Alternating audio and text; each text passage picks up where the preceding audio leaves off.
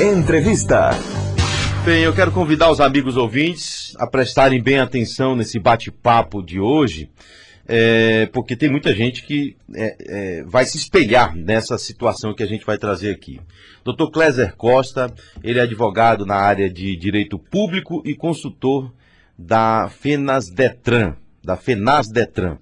Ele é correspondente jurídico aqui na capital baiana. Doutor, muito bom dia, seja bem-vindo aqui à Nazaré FM, em rede com a Rádio Cultura da Bahia, falando para em torno de 100 municípios. Como vai, meu velho, tudo bem? Bom dia, André Espínola, bom dia a todos os ouvintes da Rádio Nazaré, tudo tranquilo. Bem, é, o, o assunto ele é interessante. Muitas pessoas acabam se espelhando nisso. Eu, por exemplo, já passei por uma situação como essa, de chegar uma multa na minha casa e eu não ter nem saído com o carro naquela data.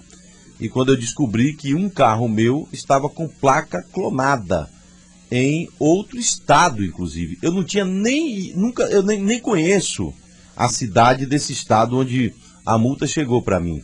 Essa é uma situação mais fácil de se resolver, mas existem outras tantas. E aí eu queria que você passasse para a gente, já iniciasse falando né, sobre isso, porque muitas pessoas não sabem nem para onde começar uma situação como essa. Motoristas que seguem sem saber de forma alguma como recorrer de multas no Detran, meu velho. Traga essa informação para a gente, por favor. É, na verdade, esse, essa questão é corriqueira de clonagem de veículo. Né? O cidadão é surpreendido com a multa em sua residência, é, de outro estado, tudo mais. A primeira coisa que o cidadão, quando receber uma notificação dessa, ele procurar a delegacia especializada de furto e roubo de veículo e fazer o boletim de ocorrência, levar a notificação e é, tentar visualizar na, na, na, notificação, se ela vier com foto, as características do veículo, às vezes um adesivozinho diferente, às vezes alguma coisa que diferencie o veículo daquele que está tornado. Hum. E aí, depois dessa ocorrência, a, o certo é entrar em contato com o Detran Bahia e tentar fazer um processo administrativo de suspeita de clonagem de veículo. Entendi. E automaticamente fazer a defesa também junto àquele órgão que se autuou, no caso se for um Detran lá de São Paulo, ou o órgão municipal, enviar a ocorrência policial e a defesa informando que aquele veículo foi clonado, entendeu? É o primeiro passo. Para depois pedir no Detran, se continuar chegando multa, pedir no Detran a troca da placa do veículo e também o número do Renavan, porque trocando a placa do Renavan fica mais difícil alguém tentar clonar novamente aquele, aquele mesmo carro.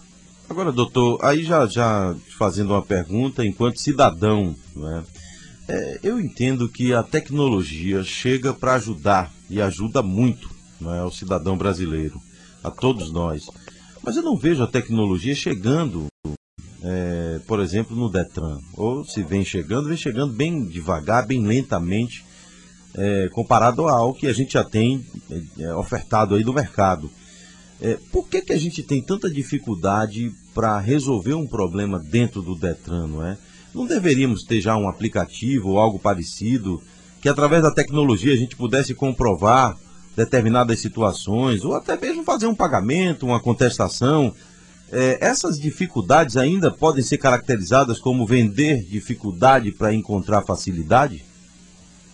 Olha só, tem alguns Detrans, a gente não pode falar todos, mas tem alguns Detrans aqui no Brasil que é muito célere, é, é, bem claro, bem transparente. Já tem outros que criam certa dificuldade justamente para isso, para vender facilidade. Ou seja, é, é, eu vejo assim, justamente quando tem muitas empresas particulares que operam o sistema dos órgãos, e isso cria uma certa dificuldade para eles venderem facilidade, entendeu?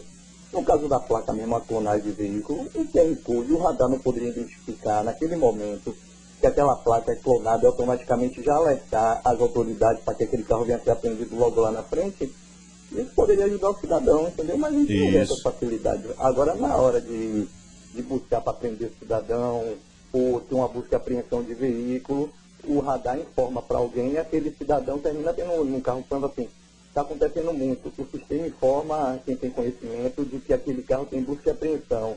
Então, se prepara uma uma campana para pegar aquele carro lá na frente pelo radar. Ou seja, para prejudicar o cidadão, isso aí aparece rapidão, para ajudar a ficar mais difícil. Agora, doutor, me diga uma coisa, as pessoas estavam sem receber as multas, né? Desde o dia 1 de dezembro de 2020, os motoristas de todo o Brasil voltaram a receber normalmente as multas de uhum. trânsito. É por que, que, que não, não, estavam recebendo? Por causa da, do, da, do, processo de pandemia, essa questão que a gente vem vivendo? É, na verdade, isso foi determinação do CONTRAN, de uma forma não legal, porque o, o CONTRAN ele não poderia jamais é, ultrapassar o limite dele, ou seja, ele não é legislador, ele não poderia determinar que os órgãos não enviassem a multa. A multa teria que ser expedida porque consta no CPB, dentro do prazo de 30 dias. Eles poderiam, como eles fizeram, prorrogar o prazo de defesa, como fez, por tempo determinado. Agora, a notificação teria que ser expedida dentro do prazo de 30 dias. As multas que não forem expedidas naquele prazo, o cidadão pegaria lá e pedia o arquivamento do auto, se estiver configurado ser expedido depois desse prazo de 30 hum, dias. Entendi. Entendeu? Agora, aí, nesse caso, ele pode contestar e não pagar essa multa, não é isso? Sim, a multa pode ser arquivada, ele não paga a multa e não vai ter os pontos no, no prontuário. Isso em todo o território nacional, não é? Todo o território nacional, porque na verdade a, o Código de Trânsito ele prevê, né? É, lavrado alto pede em 30 dias. Passou disso, é nulo. Ou seja, você pode arguir essa nulidade na sua defesa. Sim. Em todas as fases dela, defesa prévia, recursária ou sedã, se for preciso. Uhum. Agora, o, o, CONTRAN, que é o Conselho Nacional de Trânsito, ele previu a suspensão de prazos relacionados a serviços de trânsito sem determinar uma previsão de retorno.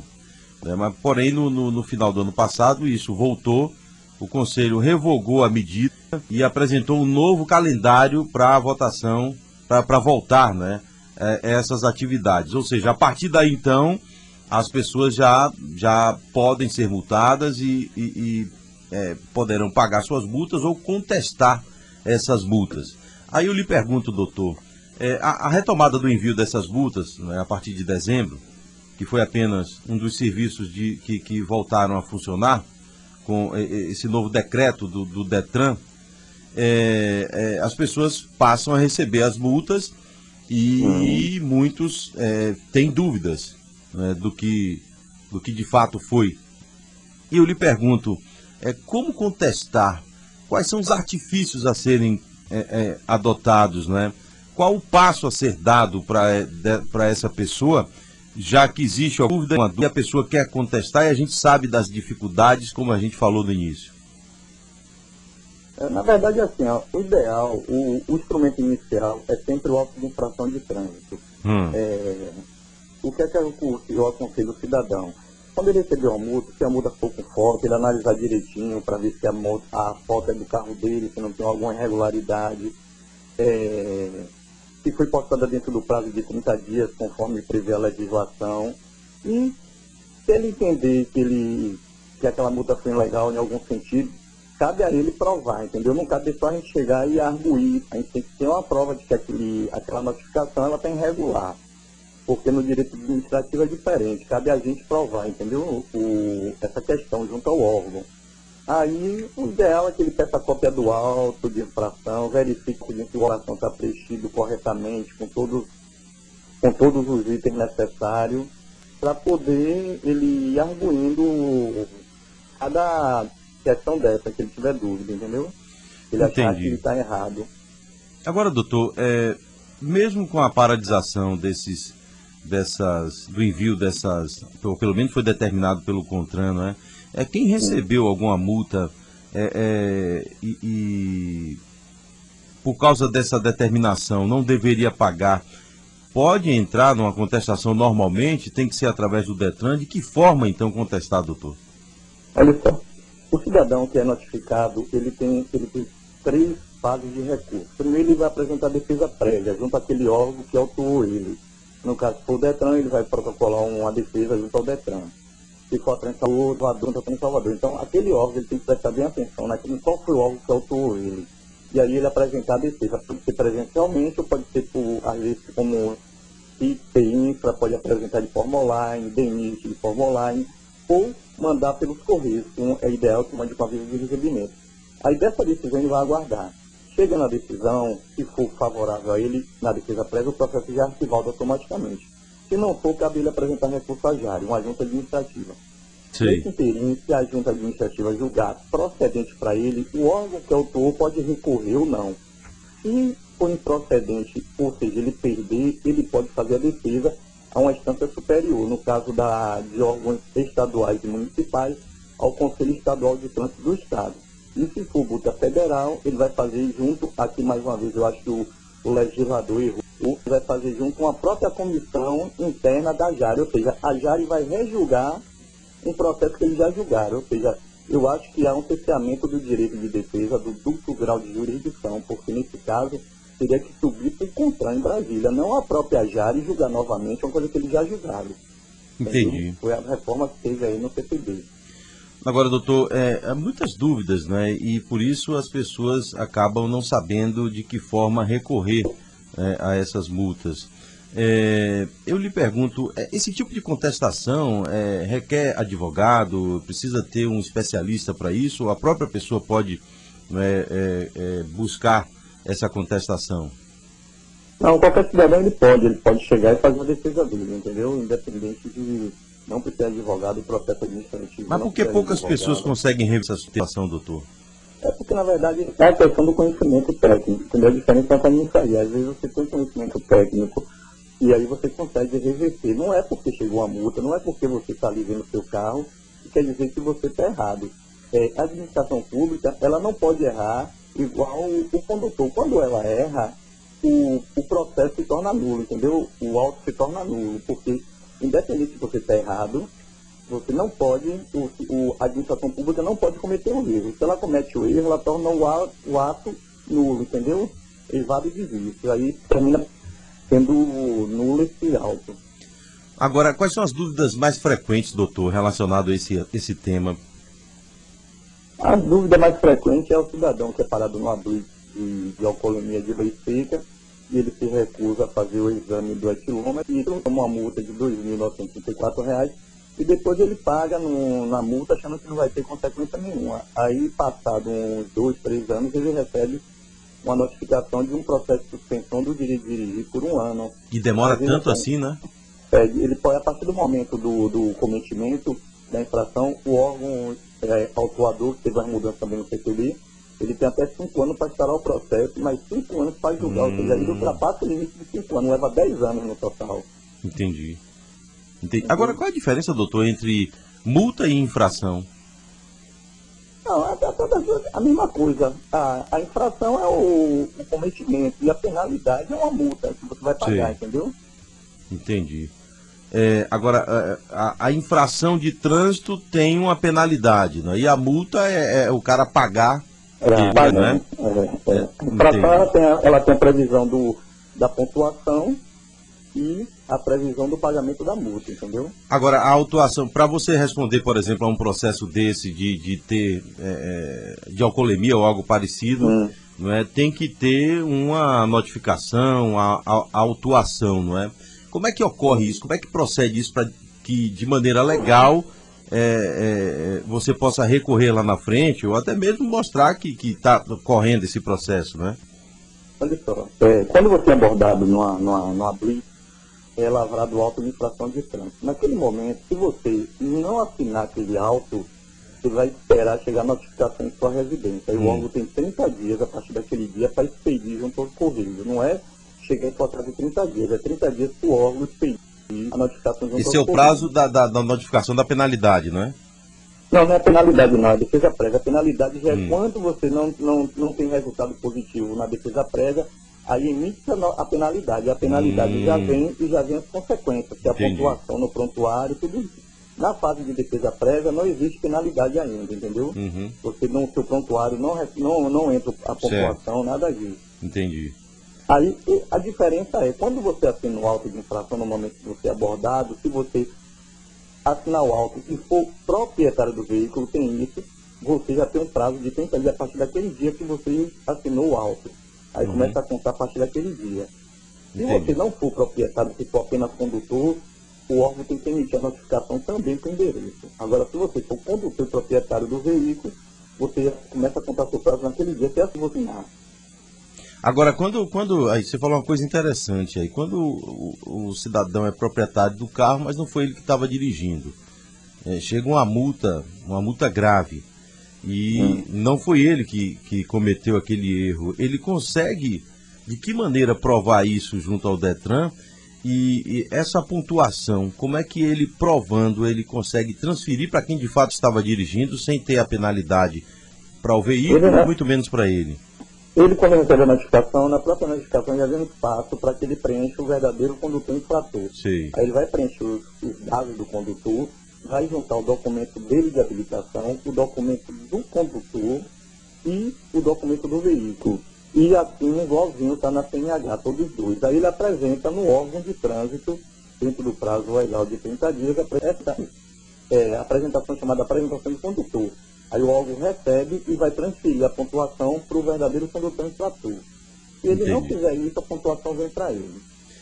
Agora, é, tem, tem duas coisas aí, não é?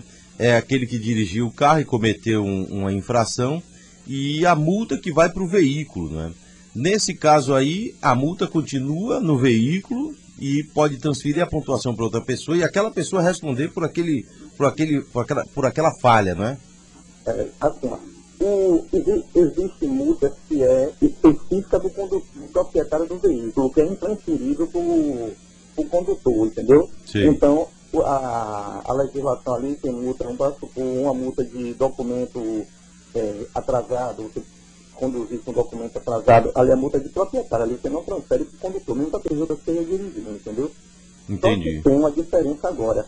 Existe um possuidor do veículo as pessoas podem chegar no, no sistema do, da carteira digital e apresentar um condutor do veículo. E o condutor do veículo abrir a, carteira digital dele e aceitar ser o condutor do veículo. Todas as hum. multas, independente de ser de proprietário de condutor, vai para aquele possuidor do veículo. Porque assim, às vezes a pessoa compra um carro para o irmão, tira o carro, não compra para o irmão. Na verdade, o irmão está com o nome negativado ou, ou não consegue financiar o carro ele termina tirando para o irmão, o irmão vai conduzir, vai tomar multa e a multa vem para o proprietário. É injusto. Aí agora você pode fazer essa informação junto ao Denatran, pela, pela, pela carteira digital. Uhum. Entendeu? Locadora vai, é, facilita para isso. A empresa que tem os funcionários que ficam com o carro na mão, então ela pode informar o real possuidor. Então aquele cidadão está possuindo aquele carro por um período. Então tudo que acontecer com aquele carro de multa vai para ele. Agora, doutor, é, a dívida ficou ali, não é? O problema está ali. É, a multa que o cidadão pagou, o proprietário do carro. Quem dirigiu foi outra pessoa. Tem meios legais para contestar essa, essa, essa dívida, essa multa, esse prejuízo causado ao dono do veículo? Na verdade, ou você, é, ou você faz um, no caso assim, você está ganhando uma pessoa que fica com o carro na mão e termina tomando multa. multa uma multa, é. Ele é, não tem como caso... dizer pro cara, ó, oh, essa multa é sua, vou passar para seu nome. Ele passa um ponto na carteira, mas a dívida fica lá no veículo, não é? A dívida fica no veículo, não tem como. De que maneira contestar isso juridicamente? Juridicamente é um contrato de, de, aluguel ou algum tipo, um contrato com aquela pessoa que tem responsável pelo aquele veículo, pelo aquele tempo e o, as multas. Não, mas eu digo no sentido, me perdoe, doutor, é, uhum. é, eu empresto o carro para um amigo. O amigo hum. vai para uma festa e ele toma uma porrada lá de, de, de bebida, bebeu e dirigiu. A multa é altíssima. Não é? Então ele tem lá os pontos na carteira que isso aí consegue resolver. Aí ele vai lá e aceita, dizendo que de fato foi ele que dirigiu e tomou essa multa. Uhum. Mas aí ficou a multa para lá e o cara não pagou. Não, é? Ele não tem de que maneira comprovar isso, a não ser a confissão dele em dizer que estava dirigindo. Existe meio legal de, de resolver, receber não, esse valor de volta, não? Pelo código não. Pelo código junto ao órgão não. Você hum. tem que pagar hum. multa e você é responsável pelo veículo. Agora, você traz uma reparação de danos na justiça contra aquele cidadão que tomou a multa e você pagou. Se fica comprovado no auto, tem lá identificação dele no auto de infração direitinho, você pode chegar e entrar com ação judicial no juizado, aí no caso de causas comuns, e pedir que o juiz condene ele a devolver o valor da multa que você pagou, entendeu? Porque ele que tomou a multa, ele está na direção do veículo. Se ele conseguir não provar, o juiz vai determinar que ele pegou o dinheiro. Agora, é, no que tange a responsabilidade criminal também, né, em acidentes ou algo parecido, ah, o, o, carro quando está no nome de uma pessoa e outra pessoa dirige, não é? é? Consegue transferir também essa responsabilidade criminal ou ele passa a ser corresponsável de algum crime que porventura tenha sido causado? Não, na verdade, ele pode ficar, ele pode ser responsável na área civil pelo prejuízo causado, mas na área criminal, se conseguir provar que ele não era o condutor do veículo, ele, e o existe outro condutor, quem vai responder é outro condutor. Mas a, a, criminalmente ele não responde por isso. Só se ele entregar um carro a uma pessoa não habilitada, aí nesse caso ele vai responder as consequências. Mas fora isso ele vai responder civilmente, ou seja, o, quem foi quem teve o prejuízo vai entrar com a reparação de dano contra, geralmente, contra o proprietário do veículo. Pode botar os dois no polo passivo, mas geralmente se coloca mais o proprietário do veículo. Doutor Kleiser, quero agradecer sua participação conosco aqui, viu? Muito obrigado, parabéns aí pela, pelas informações, são importantes e esclarecedoras, viu? Obrigado e até a próxima, meu velho. Obrigado a vocês, muito obrigado, bom dia. Grande abraço, tá aí, doutor Clésia.